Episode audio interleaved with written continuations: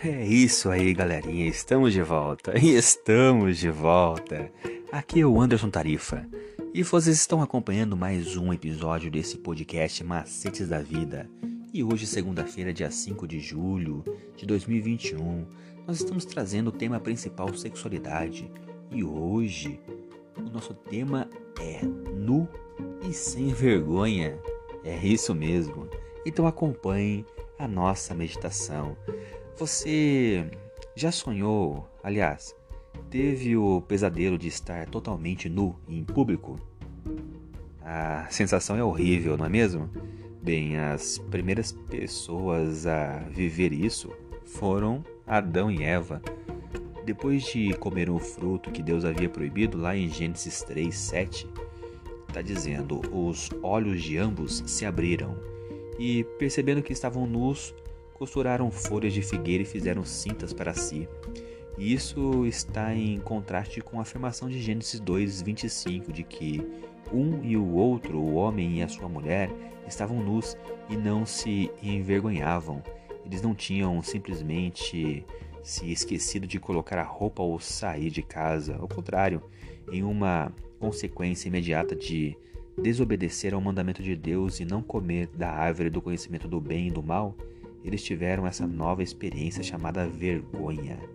E eles, sem dúvida, adquiriram conhecimento, mas era claramente um tipo de conhecimento que Deus nunca pretendeu que a humanidade experimentasse o da vergonha. Esse fenômeno psicológico de vergonha em relação a um comportamento inadequado teve uma manifestação física no desejo do, do primeiro casal de esconder o corpo. E aparentemente a perfeita conformidade com a lei de Deus lhe fornecia uma cobertura sem a qual agora se encontravam expostos e vulneráveis. E além disso, o pecado deles alterou profundamente o meio ambiente, corrompendo o habitat ideal que Deus havia criado para existir em perfeita harmonia, aumentando ainda mais a necessidade de proteger o corpo. A nudez é, agora está ligada à vergonha e à vulnerabilidade. E o pensamento de estar totalmente exposto, não apenas no sentido físico, mas social, emocional, espiritual, é tão assustador que geralmente fazemos de tudo para evitá-lo. Muitos até gostam mais da vida virtual que da física, porque podem se proteger atrás das telas e senhas para serem não serem vistos. E essas conotações se estendem às conversas sobre sexualidade. Mesmo quando a cultura popular apresenta material sexual explícito, trata-se de um esforço para remover a vergonha que existe em torno do assunto.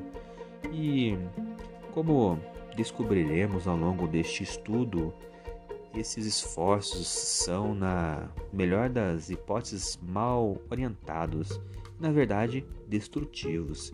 Nunca foi a intenção de Deus que nossa nudez causasse vergonha, e é o seu propósito final remover a vergonha da nudez do seu povo. Isso mesmo, vamos pensar um pouquinho como você se sente diante da ideia de não ter nada escondido de alguém. Isso mesmo. Mais uma vez eu quero agradecer pela presença física, espiritual e mental de vocês aqui nesse canal. Continue acompanhando nossos próximos episódios.